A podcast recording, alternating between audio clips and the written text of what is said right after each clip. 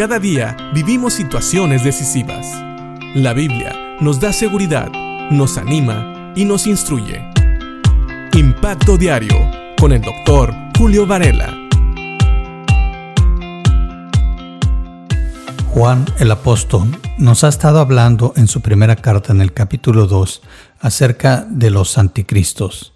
Ella nos hizo ver que el anticristo es aquel que niega a Cristo, que niega que Jesús vino en carne, que Él es el Hijo de Dios y que además niega que Jesús murió y resucitó. ¿Por qué? Porque los docetistas y los gnósticos decían que Jesús solamente aparentaba ser humano, pero no era humano.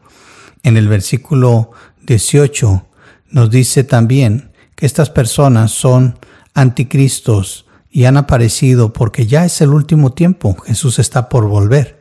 Estas personas, aunque estuvieron en una iglesia, nunca fueron verdaderos creyentes. Así que Juan pregunta en el versículo 22, ¿y quién es un mentiroso? El que dice que Jesús no es el Cristo. Ya nos explicó él que el que niega a Cristo también niega al Padre. Es imposible que esta persona pueda ser salva. Estas personas son mentirosas y tampoco tienen al Padre, porque no confiesan al Hijo. Por eso no son salvos. Y es por esa razón que Juan nos dice todo esto. Dice en 1 Juan capítulo 2 24, por lo tanto, ustedes deben seguir fieles a lo que se les ha enseñado desde el principio. Este por lo tanto, claro que apunta a todo lo demás que ya hemos dicho. Por esas razones debemos, cada creyente, seguir fieles a las enseñanzas que hemos encontrado en la palabra. Claro, los receptores de esta carta todavía no tenían todo el Nuevo Testamento, pero Juan, un apóstol que había estado con Jesús, seguramente les había declarado quién era Cristo, que Jesús era el Hijo de Dios y que Él era también el Salvador de todos aquellos que depositaran su fe en Él. Por lo tanto, ustedes deben de seguir fieles a lo que se les ha enseñado desde el principio. Si lo hacen, permanecerán en comunión con el Hijo y con el Padre. Y en esta comunión disfrutamos de la vida eterna que Él nos prometió. Veamos aquí algo muy importante. Debemos de conservarnos, debemos de preservar las enseñanzas y estar firmes en ellas para permanecer en comunión con el Hijo y con el Padre. Es imposible que una persona diga que tenga comunión cuando niega la palabra de Dios, cuando niega lo que las escrituras dicen. Es imposible que esa persona realmente haya conocido al Padre y por lo tanto haya conocido al Hijo.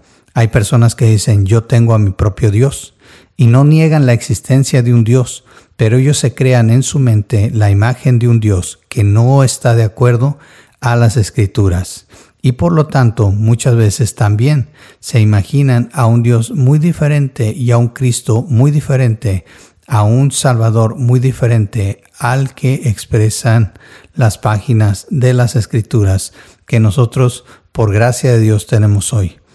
Tengamos cuidado, porque Él nos dice aquí que esta comunión que disfrutamos también nos permite tener la vida eterna que Él nos prometió. ¿Por qué?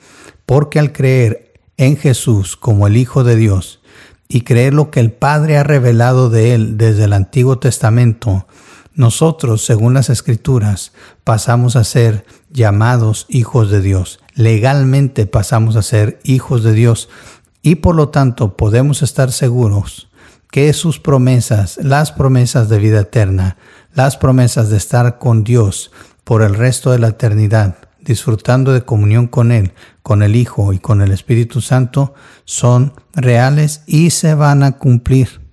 Él lo prometió y porque Dios lo prometió, es algo seguro. Así que piensa en esto.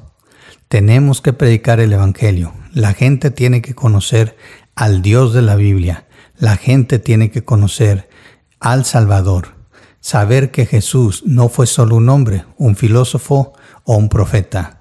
Él fue el Hijo de Dios, Él fue Dios mismo encarnado, que vino en carne. Dios le preparó cuerpo para que Él pudiera derramar su sangre en la cruz, morir ahí y ser resucitado al tercer día.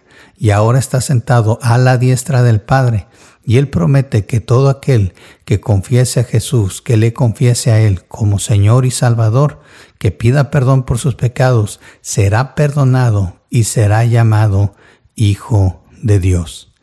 Dice Juan 3:16, un versículo que todos conocemos, porque de tal manera amó Dios al mundo que ha dado a su Hijo unigénito para que todo aquel que en él cree no se pierda, mas tenga vida eterna. Y recuerda, si no crees esto que hizo Dios Padre, entonces no vas a creer en Jesús y no vas a poder ser salvo. O si crees lo que dice Dios, pero no crees en Jesús, tampoco puedes tener comunión completa con el Padre y con el Hijo, y por lo tanto no puedes ser salvo. Cree en la palabra, así como Dios la ha dado, y serás salvo. ¿Y por qué no?